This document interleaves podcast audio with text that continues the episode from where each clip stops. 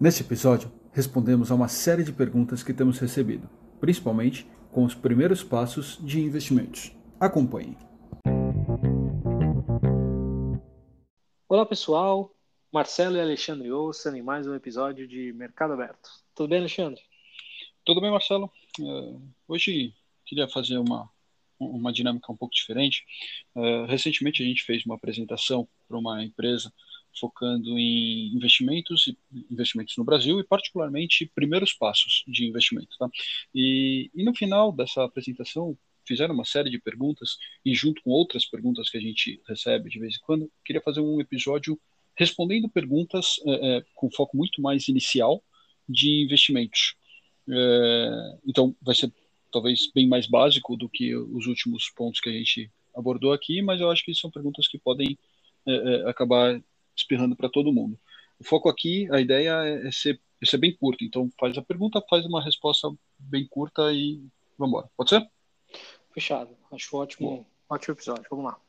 Então, deixa eu começar aqui com a primeira pergunta. O Fernando, eh, ele perguntou: Como investir em um período onde todas as áreas da economia necessitam de apoio? Não é melhor apoiarmos nesse momento a recuperação do consumo ao invés de guardar ou investir dinheiro em um negócio especulativo? Essa é uma pergunta boa, cara, porque ela basicamente diz respeito de quanto que a gente, como população, né, como investidor pessoa física, deveria estar suportando também a, a retomada da economia. Eu, eu, diria, eu diria, eu colocaria dois pontos aqui de novo, semi-básicos. Esse é meu entendimento. O primeiro é, é a gente já tem, a gente não tem um problema de consumo hoje, né? Com a inflação perto das máximas aqui, ou, ou pelo menos em, em patamares mais elevados do que o, do que o Banco Central e as, as unidades políticas gostariam, não só no Brasil como no mundo inteiro, a gente não precisa necessariamente de mais atividade econômica. A atividade econômica sempre ajuda, mas não é falta disso. Na verdade, estamos num ciclo de aumento da Selic, que é basicamente pisando no freio de atividade econômica, desaquecendo um tanto quanto a economia. Né? Então, a resposta sim, a gente sempre tem que ajudar, claro, do, do, que a gente puder fazer, do que a gente achar, mas não é a responsabilidade e nem a necessidade do país agora. E o segundo ponto que eu colocaria, pra, só para terminar essa pergunta, é quando você compra ações ou quando você compra títulos de dívida é, corporativos, por exemplo, né, privados, você também está injetando dinheiro na economia de alguma maneira. É claro que não é exatamente a mesma coisa que consumo, mas se você empresta, o mercado de capitais serve como uma grande engrenagem e o dinheiro de investidores serve como óleo, né, para deixar essas engrenagens fluírem da, maneira, da melhor maneira possível. Então, mesmo investindo aqui, você tem sim um suporte à, à, à economia como um todo. É, eu, eu continuo então com a pergunta aqui, Alexandre. A segunda pergunta veio da Bruna, e a gente, cara, teve um monte, a gente não vai necessariamente fazer nas ordens, tá? Mas a, a Bruna perguntou: em relação ao orçamento familiar, ao analisar as receitas, também consideramos o capital que está hoje reservado e investido? Bom, essa, essa pergunta é muito boa. É, primeiro, né, pra, quando você vai começar a investir, primeiro, a gente falou ali na, na, na apresentação, né, o primeiro passo é sempre olhar para o é, orçamento familiar. E, e nas receitas, sim, deveria entrar sim qual que é o seu capital investido, principalmente se uh, você está numa fase já de consumo desse capital. Se você está numa fase de uh, uh, acumular, acumulação de capital, aí talvez a resposta seja não. Tá? Você pode considerar isso sim no seu orçamento, mas não como uma receita que você pretenda gastar. se você já se aposentou e já está naquela fase em que o seu capital vai começar a te sustentar, então sim, provavelmente esse vai ser o seu principal é, é, fonte de receita, tá? Acho que tentar ser bem curto aqui nessa mesmo. Não, tá o, ótimo, tá ótimo. O, o, Gustavo, ele perguntou, como gerenciar as despesas futuras? Ele está se casando, né? Estou me casando e tenho médias, é, é, uma média de uma expectativa do que ele deve gastar nos próximos, é, é talvez, meses. Como, como considerar isso? Legal, só para dar um pouco de contexto, essa pergunta também está relacionada à, à gestão de investimento pessoa física, né? Então pensando no, no, no, seu patrimônio líquido com tudo, não só não só teus investimentos, mas assim tuas receitas, né? teu salário e até as tuas despesas. Então esse é o, é o contexto por trás. Agora a maneira que eu sugiro fazer gestão de despesa futura é ter uma noção quanto é o teu custo de vida, Então, eu tenho minha, planilha, acho que tem muita gente que tem a tua própria planilha. Eu tenho uma noção muito boa de quanto eu gasto por mês e quanto eu gasto por ano, porque tem aqueles custos seguro de carro, sei lá, uma viagem, umas coisas que não necessariamente elas apitam todo mês, mas que vêm pontualmente durante o ano. E se você tiver grandes eventos na tua vida, nascimento de um filho, alguém vai para a faculdade, ou você sabe que nos próximos dois ou três anos tem alguma coisa que vai mudar isso, um casamento, por exemplo, até o custo da própria comemoração, vamos torcer para para que a festa seja muito boa com, a, com, a, com o final, terminando aqui a pandemia é, eu, eu adiciono isso na planilha. Então, se você, quanto mais você tiver de visibilidade, você deveria ter isso nos seus fluxos de caixa futuro, com certeza.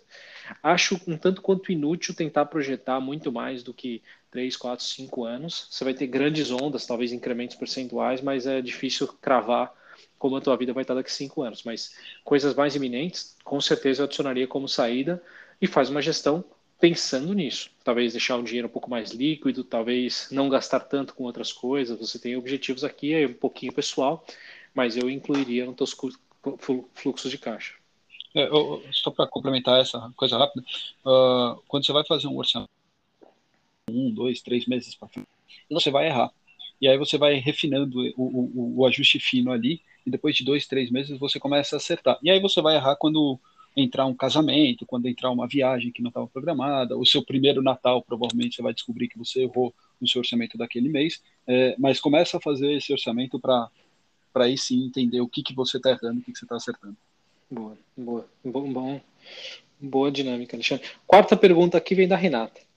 Em relação à renda fixa, o que, que eu preciso olhar para entender as possíveis quedas que eu posso ter nesse tipo de investimento? Essa aqui conversa bem com os últimos episódios que a gente falou de estratégia de renda fixa, hein? É, isso, isso, é exatamente o que eu ia falar. É, eu nem vou entrar muito no detalhe, porque o detalhe está exatamente nos últimos dois episódios aí, o episódio 47 e 48.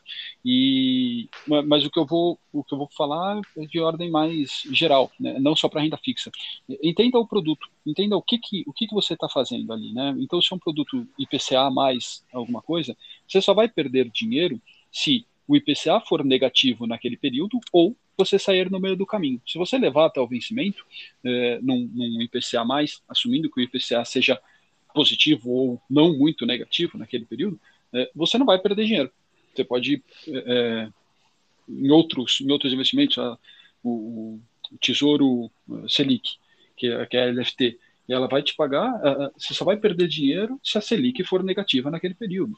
É, a, a pré-fixada, você não vai perder dinheiro, a não ser que você saia no meio do caminho. Então, a ideia é entender o produto, entender o que, que pode acontecer para você eventualmente acabar saindo no meio do caminho perdendo dinheiro, ou até levando até o vencimento, o que, que pode acontecer de muito, muito errado para você acontecer isso.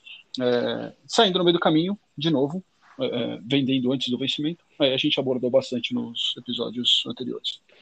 Posso complementar aqui uma, uma ideia legal que você tocou, Alexandre? Eu, eu, gosto muito de pensar em fatores de risco quando a gente está pensando num, num produto ou qualquer tipo de investimento, que são quais são se eu fosse separar da onde está vindo o retorno daquele produto, e eu vou tirar, eu vou dar um exemplo aqui que não é, é, renda fixa, mas vou pegar uma BDR de Amazon, por exemplo, uma coisa que você consegue operar no Brasil o, da onde veio o resultado, né? Veio o resultado vem da, da, própria ação da Amazon, e aí a gente pode quebrar em vários, mas vamos pensar que é só o resultado da empresa, e do câmbio, porque você sabe que é uma ação que está sendo negociada em dólar, então movimentos do câmbio afeta o preço da ação em real.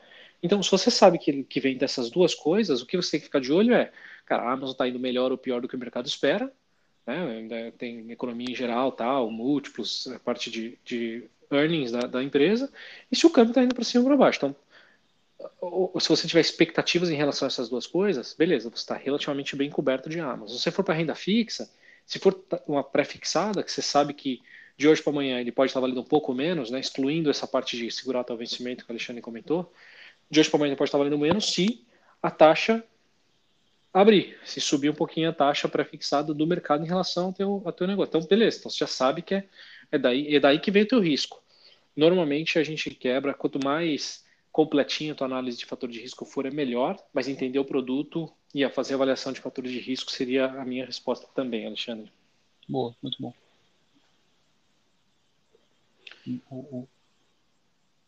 Falei. Estamos na quinta, é com você, do Lucas. É. Ah, do Lucas, desculpa. É, quando, quando o nosso salário aumenta, é, passamos a aumentar nosso custo de vida também. Mas esse aumento nos gastos geralmente são, mais, são maiores percentualmente ao aumento do salário. Como balancear uma melhora no padrão de vida e sem perder o potencial incremento nos nossos investimentos conforme vamos progredindo na carreira? Essa, essa para mim é relativamente fácil, porque a maneira que eu enxergo é se você deveria aumentar o seu custo de vida menor percentualmente do que você aumentou o seu salário. É, então, para mim, a premissa parte um pouquinho errada aqui. Uh, eu, eu, vejo dois, duas maneiras aqui, né? Uh, assumindo que você não está, não é todo mundo tá, ninguém está milionário aqui. Se você ganhar 10% de aumento, eu gosto de pensar que meu custo de vida deveria subir metade disso. Eu sempre, é, essa é uma regrinha de bolso minha, tá, particular, mas de qualquer jeito deveria ser igual ou menor. Você nunca deveria aumentar o teu custo de vida. De novo, se tiver uma, uma projeção anualizada, até melhor, porque você faz um aumento na, no ano inteiro, né, incluindo viagens, incluindo, sei lá, troca de carro, seja lá o que, o que tiver de pontual, mas o teu aumento de, de custo de vida deveria ser menor ou igual ao teu aumento salarial. Aumento salarial líquido, que esse é um negócio bem importante aqui também, tá? Porque ganhar 10% e agora estou gastando mais 10%, você está perdendo dinheiro, porque você ganha mais 10%, mas está pagando imposto. É, ainda tem uma, ainda tem uma, porque você pode trocar de faixa de R, né? Tem, tem algumas discussões aqui, mas acho que a premissa básica é gasta menos do que você ganha sempre. É, o Otávio Alexandre perguntou aqui se você estivesse começando a investir, você consideraria a LFT, um título de renda pública pós-fixado, como a melhor opção? É, a LFT é uma ótima substituição da poupança, né? Ela, ela sempre ganha da poupança obrigatoriamente e ela tem talvez o mesmo risco, até menor do que o risco da poupança com uma liquidez muito, muito parecida. É, então, ok, ela pode, ela pode ser uma bom, um bom primeiro passo.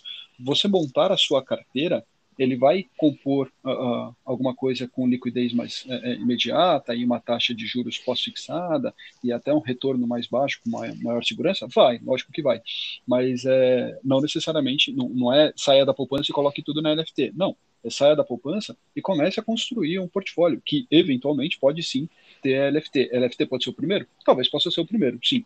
É, é, ele vai ter uma alta segurança, ele vai ter uma, uma rentabilidade melhor do que a poupança e uma liquidez tão boa quanto. Acho que pode ser um bom primeiro passo. Não pare por aí. Boa. Boa. Uh, o Cláudio ele perguntou: ouvi dizer que as plataformas não são seguras. Exemplo, o Bitcoin é, é, é transferido e etc. Muitos são os casos. O mesmo pode acontecer com ações o título que tem alguma segurança a mais do que a criptomoedas, ou esse é um problema da plataforma? Pergunta é, é, é um pouco mais complexa do que, do que a gente está se propondo, tá? Para responder aqui em alguns segundos, mas vou dar uma resposta básica. A, a, a ação, ela está no teu nome, ela não está no nome da corretora.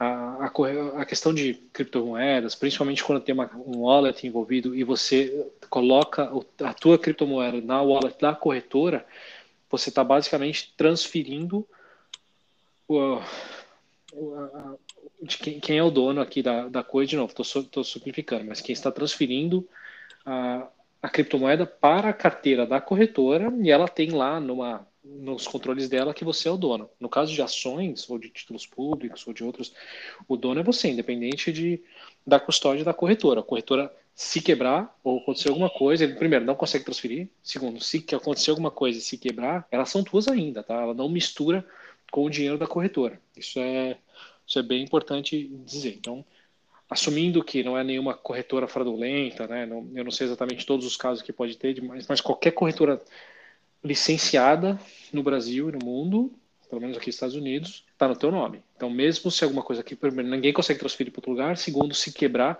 ela não mistura os ativos da corretora com, com, a, com, teu, com, com as tuas ações, tá? Nem com títulos. É, a gente falou um pouquinho disso no, no, episódio que a gente falou de criptomoedas, lá no bem no comecinho. É, aqui, o criptomoeda não está embaixo do guarda-chuva da CVM ainda, né? As corretoras que operam é, é, cripto não estão na, as plataformas não estão no embaixo do guarda-chuva da, da CVM, mas ações, títulos, título de renda fixa, é, todos esses estão. Então é o que o Marcelo falou, está super regulamentado, é super robusta a regulamentação, é, a segurança aí está tá tranquila. A segurança era o caso das criptos, existem caminhos para você ficar mais ou menos tranquilo, tá? E aí a gente falou mais no episódio, não vou, não vou abordar aqui. Tá bom. A gente recebeu uma pergunta também anônima aqui, Alexandre, aqui. A partir de que momento compensa investir com auxílio de um assessor? Essa é boa também. Cara, essa, essa é boa e, e você tem assessores é, que essencial é, é, é para você ele não custa nada. Então, a partir de, sei lá, 500 reais, talvez mil reais, já faria sentido você começar a, a procurar uma, uma plataforma com um corretor. Não vai ser um corretor tão especializado quanto o, o cara que está atendendo ali o, o, o, bilionário. Lógico que não. Né? É, ele não vai. Provavelmente ele vai ser bom, ele vai conhecer de investimentos, mas ele não, ele não vai ser tão dedicado a você quanto o cara que está ali no, no single family office. Vai. É, mas existem estruturas que você começa a, a ter algum tipo de apoio de um assessor sem pagar nada por isso. Tá? Então, o, acho que a partir de que você começa a investir, você já pode contar com alguém, acho que faz sentido, para pelo menos você começar a aprender. Eu, eu concordo, tá? Porque o, o assessor aqui é uma figura meio genérica, que pode ser desde estruturas meio pré-prontas de alguma corretora ou alguma instituição que consegue te ajudar quase como robo-advisor, né? uma coisa menos pouquinho mais massificada, mas que serve bem para a construção de portfólios, até conforme você vai subindo, você vai ter pessoas cada vez mais, não necessariamente mais bem preparadas, mas mais dedicadas exclusivamente à tua carteira, né? Então, é, o gerente de uma de uma conta corrente normal vai ter, eu vou chutar aqui, 5 mil correntistas que ele toca. Conforme você vai subindo na cadeia alimentar, é, a pessoa vai virando é, tô, tô, tô, usando aqui um termo, mas não é brincadeira, né? Claro. Vai virando, sei lá. É, eu, eu nem sei o nome das, das contas aí, mas, por exemplo, o personal ah, do Itaú, é o Select, é, é, é exato. Ou você vai para o Private Bank, ou você vai para um Family Office, aí o que vai mudando. Pode ter diferença de qualidade de pessoas, claro, sempre pode, qualquer, qualquer é, profissão, mas normalmente vai mudando a exclusividade, o quanto o cara gasta de tempo olhando para a tua carteira. Concordo com o Alexandre. Desde o começo, você deveria ter pensar em alguma plataforma, nem que seja eletrônica, para te ajudar, porque você aprende bastante com isso. Tem muita gente que consegue ser autodidata, mas ter algum tipo de suporte até para debater, até para você conseguir questionar, ajuda muito desde o comecinho. E já tem uma série de, de players tradicionais e novos que trazem esse, esse conceito de quase um self-service de assessoria, que você é assessorado, mas eventualmente é, é, toca meio por conta, né? O, o, o Itaú lançou alguma coisa recentemente, o C6 eu sei que lançou, um pouco mais antigo tem aquela Warren, não estou recomendando nenhum deles, não conheço a fundo o trabalho de nenhum deles, mas vale, vale você eventualmente conhecer e pesquisar, tem vários outros que, que têm estruturas parecidas, tá? Acho, acho que é isso, acho que, lógico que sempre fica um pouco mais de perguntas, mas por, por serem feitas, caso alguém tenha alguma adicional, pode mandar para a gente, seja pelo Instagram, seja pelo e-mail, tá tudo aqui nas notas do, do episódio. É, Marcelo, quer comentar mais alguma coisa? Quero, quero sim, quero só fazer uma proposta aqui para você, Alexandre, ao vivo. Quem sabe faz ao vivo. O, uma vez por temporada, a gente podia usar um dos episódios para responder perguntas. Então, a gente vai mandando o que vocês tiverem, seja por qualquer canal de comunicação com a gente, e de vez em quando a gente para e faz um, um desses episódios com, só com perguntas e respostas. O que, que você acha? Não, Tô brincando. Acho ótimo. Vamos, vamos sim. Gosto da, gosto da proposta, sim. Tá bom. Beleza. Muito obrigado, Alexandre. Bora, Marcelo. Tchau, tchau. Tchau, pessoal.